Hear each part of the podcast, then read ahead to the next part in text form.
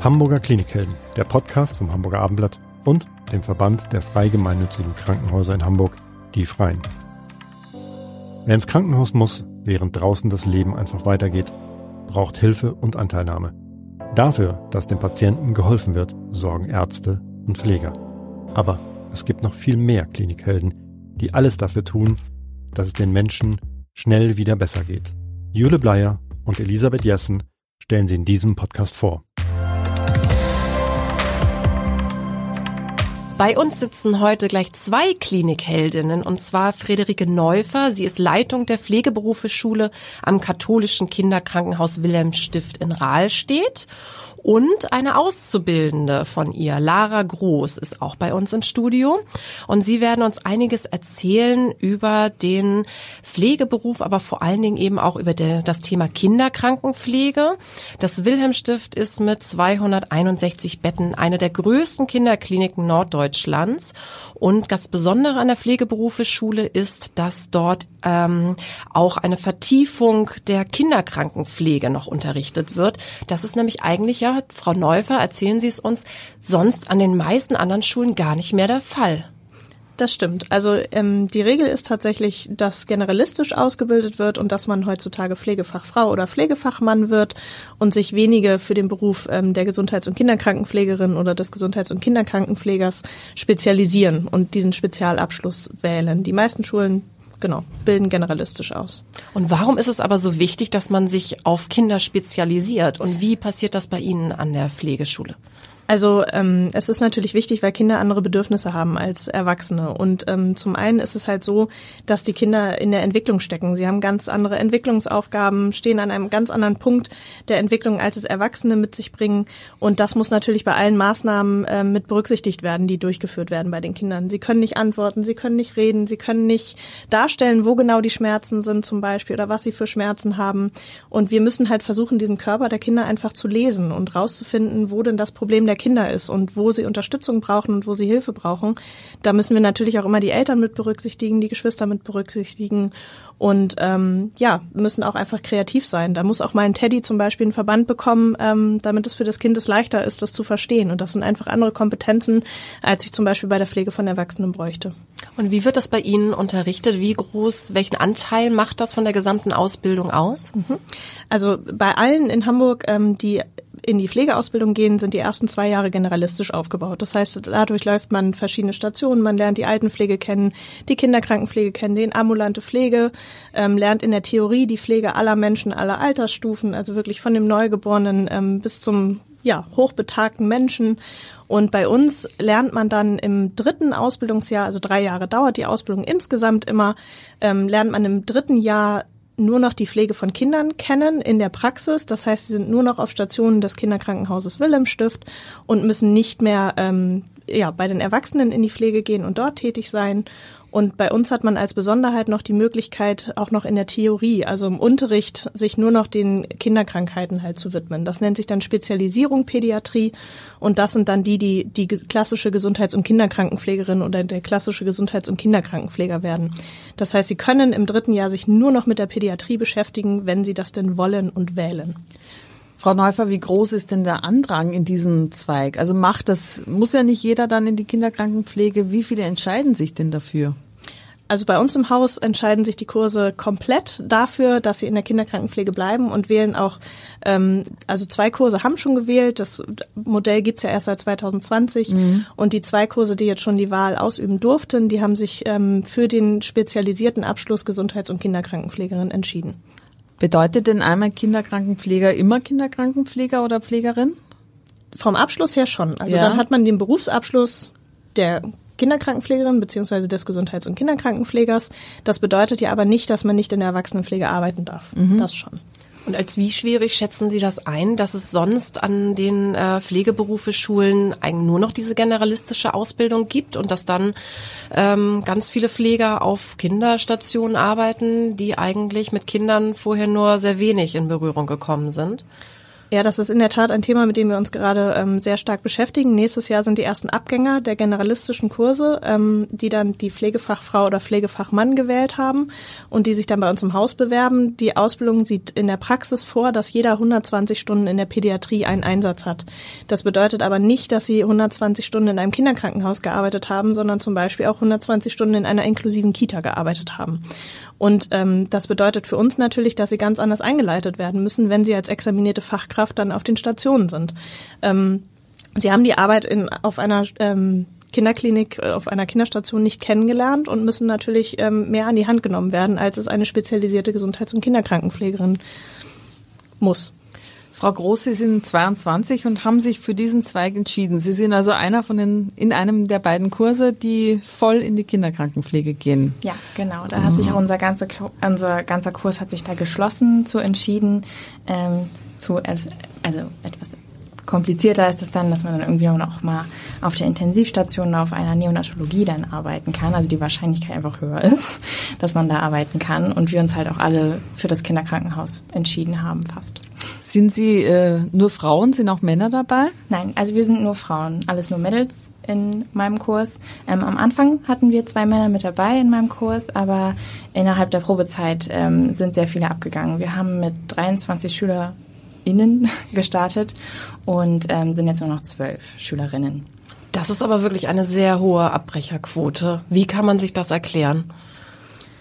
Ja, zum einen liegt es an den schulischen Anforderungen, die wir an die Auszubildenden stellen. Innerhalb des ersten halben Jahres, wenn man in die Ausbildung geht, hat man generell eine Probezeit und dort werden schon sehr, sehr viele Klausuren geschrieben und ähm, die Klausuren sind anders aufgebaut als in der klassischen Schule, die sie vorher kennengelernt haben und da tun sich einige schwer. Die brauchen dann vielleicht noch ein bisschen Unterstützung oder noch einen kleinen anderen Weg, dass sie erstmal in die Pflegeassistenz gehen und nochmal ähm, parallel zur Pflegeausbildung, zu so einer grundständigen Ausbildung ähm, vielleicht nochmal die Deutschkenntnisse ein bisschen, ja, erweitern und dann vielleicht im zweiten Gang nochmal in die generalistische Ausbildung oder halt in eine pädiatrische Ausbildung zu gehen, ähm, damit sie sich einfach leichter tun, was so die Theorie theoretischen Anforderungen ähm, angeht. Die sind halt schon sehr hoch, sie müssen sehr viel leisten, sie müssen sehr viel lernen und drei Jahre am Ball bleiben und da verlieren wir tatsächlich einige im ersten halben Jahr schon, was den theoretischen Teil anbetrifft. Frau Groß, Sie wissen ja wahrscheinlich, warum Ihre Kolleginnen aufgehört haben. Was, was hat die bewogen, aufzuhören? Waren es die schlechten Noten? Mm, unter anderem kann ich mir gut vorstellen. Ähm, aber man wird ja auch, ich glaube, unser Einführungsblock, unser theoretischer Einführungsblock hat ungefähr die Länge von sechs Wochen, also hat sechs Wochen gedauert. Und danach wird man direkt gleich in die Praxis geschickt. Eigentlich ohne großes Vorwissen. Also viele sind, glaube ich, einfach den Anforderungen wahrscheinlich auch auf den Stationen nicht wirklich gewachsen gewesen, beziehungsweise man wird ja direkt in diesen Stationsalltag reingeworfen und man muss sich da zurechtfinden. Und manchmal dauert es auch ein bisschen, sich in diesem System einfach Klinik, System Klinik zurechtzufinden. Und ich glaube, das kriegen wahrscheinlich manche so auf die Schnelle nicht so hin, kann ich mir gut vorstellen. Das betrifft ja aber natürlich alle Pflegekräfte, also oder alle Ausbildungen ähm, zu Pflegekräften. Bei den Kindern jetzt ganz speziell, wie ist denn da der Stand? Also werden händeringend ähm, Kinderkrankenpfleger gesucht und ganz dringend natürlich dann auch sind auch viele Ausbildungsplätze dementsprechend frei. Und wie ist die Situation auf den Stationen? Fehlen Kinderkrankenpfleger? Also natürlich merkt man auch bei uns am katholischen Kinderkrankenhaus Wilhelmstift ähm, den Fachkräftemangel und auch diese Personalengpässe, die derzeit da sind. Es gibt momentan viel, viel mehr Patienten ähm, und weniger Personal, als dafür eigentlich da sein müsste. Das spüren wir natürlich, das merken wir, das liest man natürlich auch in den Medien, die Lage ist angespannt. Ähm, aber umso mehr freuen wir uns natürlich über jeden, der den Schritt in die Ausbildung geht und der tatsächlich später dann als Fachkraft ja mit an unserer Seite steht und ähm, dafür sorgt, dass die Kinder und Jugendlichen gut versorgt werden. Frau Groß, wie, wie sieht denn die Situation bei Ihnen aus? Also wir wissen ja gerade, wir sind mitten im Dezember ähm, und äh, es gibt fast jeden Tag Alarmmeldungen, Intensivbetten fehlen, also nicht nur in, in Hamburg, in ganz Deutschland. Die Kinderärzte sind überlastet. Wie ist denn die Situation bei Ihnen auf der Station, auf der Sie arbeiten? Also natürlich, nicht nur viele Kinder sind krank, auch viel Personal mhm. ist mhm. krank momentan. Wie lange geht das jetzt schon so, dass es so anstrengend ist? Frau Groß? Also natürlich ist es jetzt mit der Winterzeit mehr geworden. Mhm. Kann man, kann man nicht beschönigen. Ähm, aber Pflege, also ich war jetzt auch ehrlich gesagt lange durch diese Generalistik, war ich auch lange in der Altenpflege und da ist die Personalsituation natürlich auch angespannt. Aber das heißt jetzt nicht, dass ich den Beruf nicht gerne mache. Aber Sie sind ja immer noch dabei. Was ist denn das, was Sie am, an dem Beruf in dem Beruf hält und an dem Beruf fasziniert? Das wird niemals langweilig. Man geht immer zur Arbeit und es ist immer irgendwas anderes. Ich weiß nicht. Also man geht dahin ähm, und ähm, kommt offen ins Krankenhaus rein, beziehungsweise auf jeder Station, vor allem im Wilhelmstift, wurde ich immer herzlich aufgenommen von den Pflegefachkräften da. Ich wurde immer motiviert, auch wenn ich mal Dinge nicht so gut gemacht habe, dann wird mir das konstruktiv zurückgemeldet. Und auch wenn es eine stressige Situation sind, sind die am Ende des Tages immer noch sehr, sehr dankbar, dass man da ist. Man kriegt eigentlich jeden Tag ein Danke mit. Man kriegt jeden Tag ein, ich habe gerne mit dir gearbeitet, es war ein schöner Tag. Auch wenn es stressig war. Wir haben es irgendwie doch überlebt, die acht Stunden. Und ähm, ja, also ich fühle mich auch einfach besonders mit Kindern. Man sollte immer darauf achten, ob man sich wohlfühlt. Und besonders mit Kindern fühle ich mich in den Situationen meistens immer wohl, dass ich aus einem Zimmer rausgehe und sage, okay, ich habe jetzt alles Mögliche getan für das Kind, was ich machen wollte und ich habe es gut gemacht und das wird einem auch so zurückgemeldet. Was war denn der Grund, Kinderpflegerin oder äh, Pflegefachkraft zu werden? Also überhaupt in diesen Beruf zu gehen und war von vornherein für Sie klar, dass es Kinder sein sollen?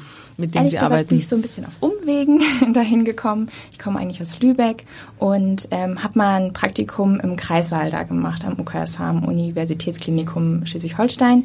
Und ähm, im Kreissaal ist es ganz schlau gemacht, dass direkt gegenüber, also in der Mitte ist so ein langer Flur, das ist dann der OP und direkt daneben ist dann die Neonatologie, also da halt für Früh- und Neugeborene die Station. Und das konnte ich auch so ein bisschen kennenlernen. Ich wollte ganz gerne nach meinem Abi Hebamme werden, bin aber nicht in den Studiengang reingekommen mhm. weil das ein dualer Studiengang ist. Die, ähm, die Plätze sind sehr, sehr begrenzt gewesen und deswegen habe ich mich dann mal bei der Agentur für Arbeit gemeldet und habe mal gefragt, was wäre denn so eine Alternative? Und dann wurde mir halt natürlich die Alternative Pflege sofort genannt und weil ich schon ein bisschen Erfahrung mit Kindern gesammelt habe, ich habe auch gebabysittet und habe auch noch ein FSJ gemacht in der Kita und so, dachte ich mir, Kinder kann ich mir eher vorstellen, dann als Erwachsene. Und dann wurde mir von der Agentur für Arbeit direkt das Wilhelmstift vorgeschlagen. Mhm. Ich wollte einfach weg aus Lübeck. Also alle, die weg wollen aus ihrer Heimatstadt und gerne auch irgendwo anders hin wollen. Und ich wollte gerne nach Hamburg. Und ähm, deswegen bin ich da so auf Umwegen so hingekommen und habe auch ziemlich schnell eine Zusage bekommen und hatte mein erstes Erfolgserlebnis, dass ich da angenommen wurde und ähm, bereue es auch mit keinem Tag, weil ich mich einfach ich glaube, einfach wohlfühlen. Und ich mhm. finde das Wichtigste, dass man sich wohlfühlt. Auch in seiner Ausbildung, mit seinen Klassenkameraden, in der Schule. Ja. Was sind denn Ihre schönsten Erlebnisse bisher gewesen mit den Kindern? Was geben die einem zurück, was einem vielleicht ältere Patienten nicht so geben oder anders geben? Mhm. Also ich würde es als so eine Art man muss ja selber ein bisschen kreativ sein, sage ich jetzt mal. Dann ist es halt selbstverständlich, dass dann auch der, der Stoffdelfin dann auch mal mit inhaliert oder sowas, ein bisschen mit hilft auch bei der Pflege. Ähm, natürlich besonders schön fand ich es jetzt auf der Neonatologie, also mit den Früh- und Neugeborenen, sich dann einfach auch mal, wenn man da Zeit hat, da hat man manchmal ein bisschen mehr Zeit als Auszubildende, ähm, sich ein Frühgeborenes zu schnappen und mit dem zu kuscheln. Körperkontakt oder es ist was ganz Besonderes, so einen kleinen Menschen auf, auf seiner Brust liegen zu haben und zu, dass der die Stimme hört, den Herzschlag, die Atmung und ähm, das sind auch ganz besondere Momente. Kinder bringen einem auch irgendwie anders Dankbarkeit gegenüber. Also die, weiß nicht, die äußern das irgendwie anders. Und wenn es halt dieses klischeehafte, das Lächeln der Kinder gibt mir alles, das gibt einem alles. Es stimmt einfach. Und ähm, ja, solche, das ist halt ganz besonders, dass auch vor allem die Eltern, die Eltern sind ja auch häufig mit aufgenommen. Ähm, ich hatte letztens zum Beispiel eine Prüfungssituation und die war stressig und dem Patienten ging es wirklich nicht gut und dem Papa ging es dadurch natürlich auch nicht gut. Die sind auch einer extrem hohen Belastung ausgesetzt. Man arbeitet ja auch viel mit den Eltern zusammen.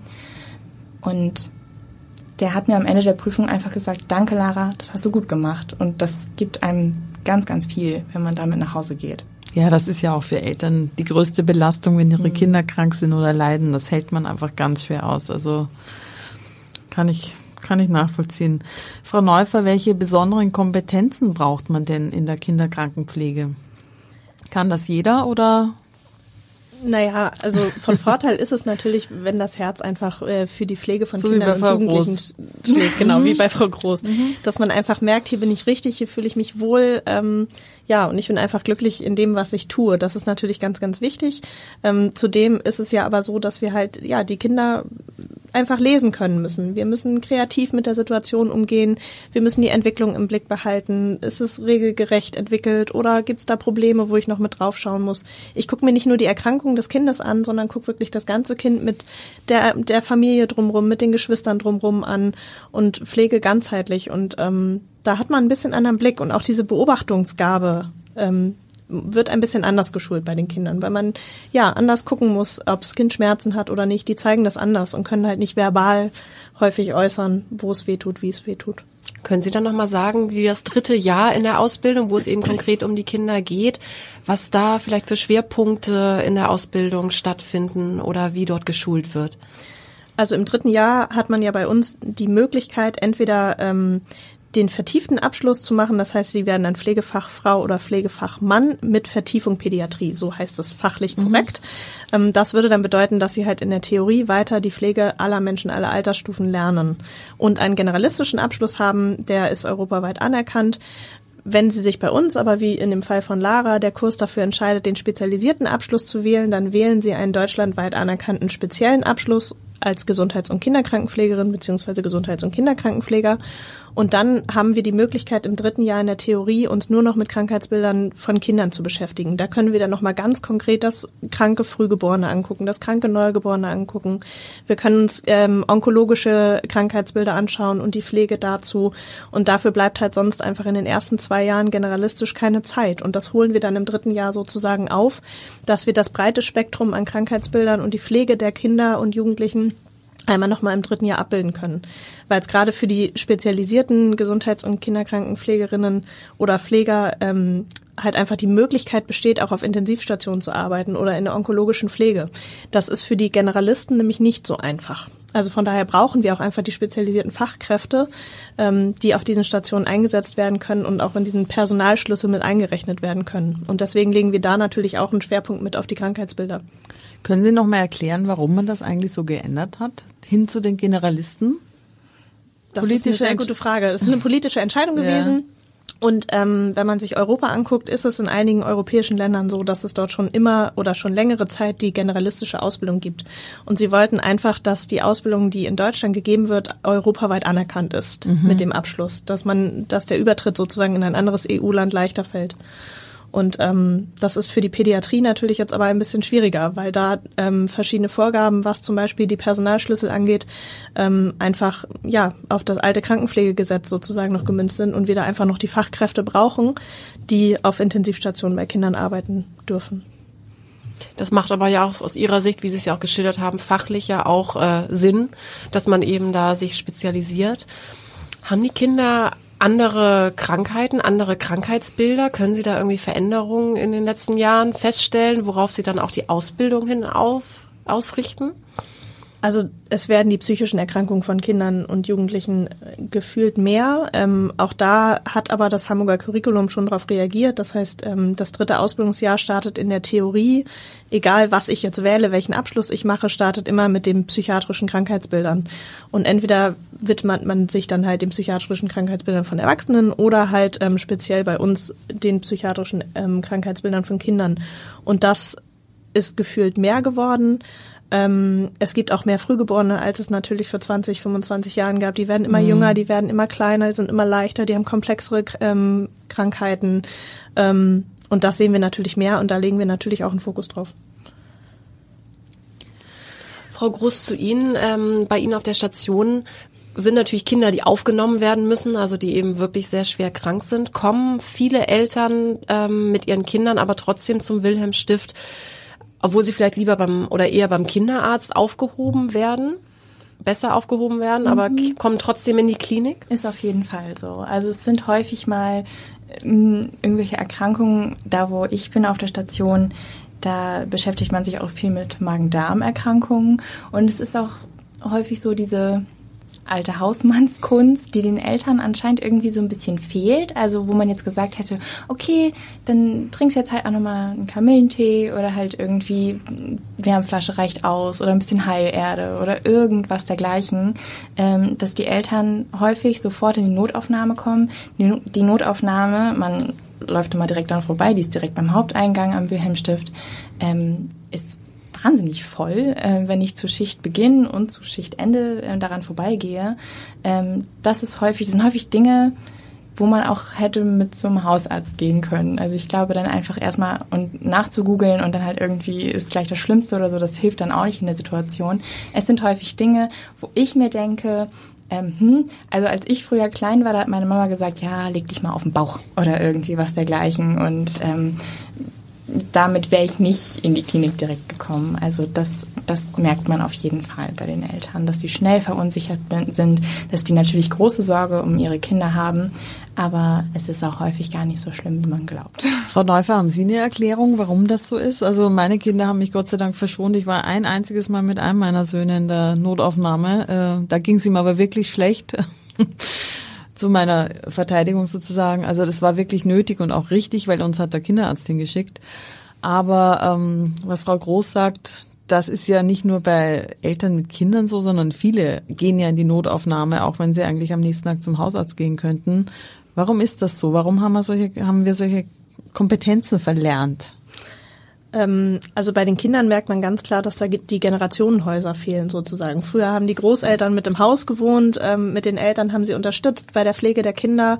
Ähm, wenn man nach Hamburg guckt, sind meistens auch beide berufstätig und ja, dann ist es halt einfach schwierig und kompliziert mit einem kranken Kind zu Hause und dann habe ich nicht noch Großeltern da, die sich zum Beispiel um das kranke Kind kümmern können.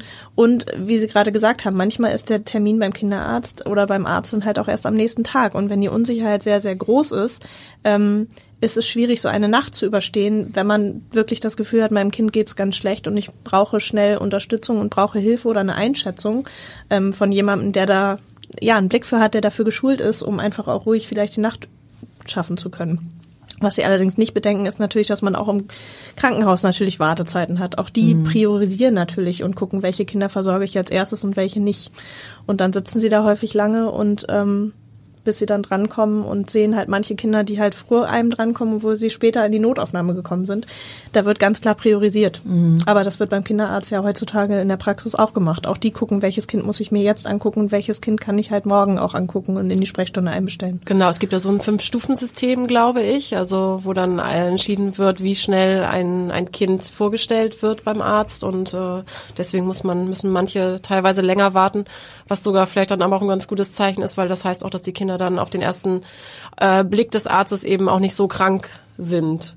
Das ist ja dann auch, äh, auch ein bisschen beruhigend für alle, die lange warten Eigentlich müssen. müssten die Eltern das auch wissen, dieses und kennen dieses Triagesystem. Es ist ja nicht ganz neu. Ja, es gibt ähm, auch eine Notaufnahme so. Also. Wir, wir haben davon gehört, dass es sogar schon zu Übergriffen gekommen ist, weil Eltern zu lange äh, das Gefühl oder das Gefühl haben, sie müssten zu lange warten. Ist Ihnen ja. denn sowas auch schon passiert oder haben Sie sowas schon mitgekriegt? Übergriffen nicht, ja. aber halt einfach unangenehme Atmosphäre, sage mhm. ich jetzt einfach mal. Wenn die Eltern auch schon mehrere Stunden der Notaufnahme ähm, gewartet haben, dann sind die natürlich auch angespannt. Die Kinder sind angespannt, mhm. das ist eine fremde Umgebung, es ist, die haben dann meinetwegen auch Schmerzen oder denen geht's einfach nicht gut, die mhm. haben dann Fieber, die sind dann quengelig und die wollen einfach nur noch schlafen und sitzen trotzdem noch in ihrer Karre oder sitzen irgendwo auf einem Stühlchen und ähm, die sind erschöpft, die Eltern sind erschöpft, das ist einfach dann eine Krisensituation für beide Seiten oder für alle Seiten.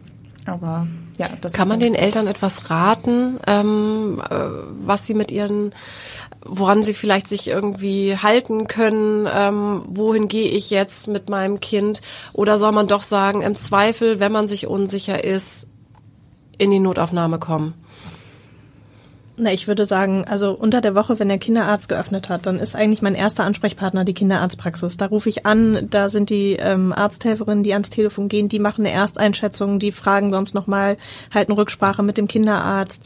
Ähm, wenn ich aber das Gefühl habe, dass schnell reagiert werden muss, dass es meinem Kind wirklich schlecht geht, ähm, dass es unbedingt schnell Hilfe braucht, dann rufe ich auch im Zweifel mal einen Rettungswagen und dann ähm, wird das Kind halt sofort versorgt und damit ins Krankenhaus gefahren. Aber ähm, unter der Woche ist tatsächlich eigentlich für die meisten ähm, Erkrankungen, die die Kinder auch gerade in dieser Jahreszeit haben, ist der erste Ansprechpartner einfach der Kinderarzt. Aber auch die sind natürlich, wie man es auch gehört hat, auch überlastet. Ja. Frau Groß, irgendwann wird diese Erkältungsphase hoffentlich auch ein bisschen abflachen und äh, es alles sich ein bisschen entspannen. Ihre Ausbildung dauert ja noch ein wenig. Gibt es Teile, worauf Sie sich jetzt ganz besonders freuen in Ihrer Ausbildung oder wissen Sie schon, wo Sie genau eingesetzt werden wollen, wenn Sie fertig sind? Ja, also man kann auch äh, jede Menge Wünsche jetzt vor allem fürs ähm, finale Ausbildungsjahr, fürs dritte Ausbildungsjahr abgeben. Und ähm, da konnten sich jetzt viele, viele unterschiedliche Bereiche im Kinderkrankenhaus wünschen, sowas wie die ähm, Notaufnahme oder halt die Intensivstation, die habe ich mir ausgesucht. Darauf freue ich mich besonders, noch mal ein bisschen mehr Intensivpflege kennenlernen zu können. Ähm, dann erwartet uns noch ein Einsatz in der Kinder- und Jugendpsychiatrie, die ganz neu gebaut wurde, direkt gegenüber vom Wilhelmstift, die gehört ja auch dazu. Ähm, und da hat jeder auf unterschiedlichen Stationen hat da seinen Einsatz. Ich habe da auf der äh, Mädchenstation mit ähm, Essstörung habe ich meinen Einsatz, darauf freue ich mich auch wahnsinnig. Und ähm, dann geht's für mich wahrscheinlich nochmal auf eine Säuglingsstation.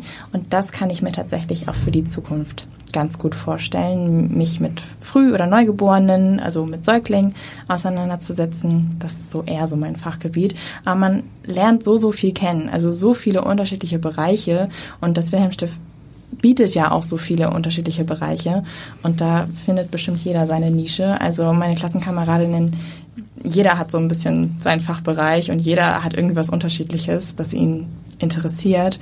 Und das ist halt eben das, das Spannende so daran, dass da jeder seine Nische findet. Also es ist sehr schön, Sie so warmherzig und begeistert von Ihrer Arbeit berichten zu hören, obwohl wir alle wissen, dass es wirklich im Moment sehr, sehr anstrengend ist und wahrscheinlich auch anstrengend bleiben wird. Jedenfalls war das die Erfahrung, die Sie ja haben seit Beginn der Ausbildung. Ich bedanke mich ganz herzlich, äh, dass Sie da waren und uns einen Einblick gegeben haben. Vielen Dank. Vielen Dank. Gerne. Dankeschön.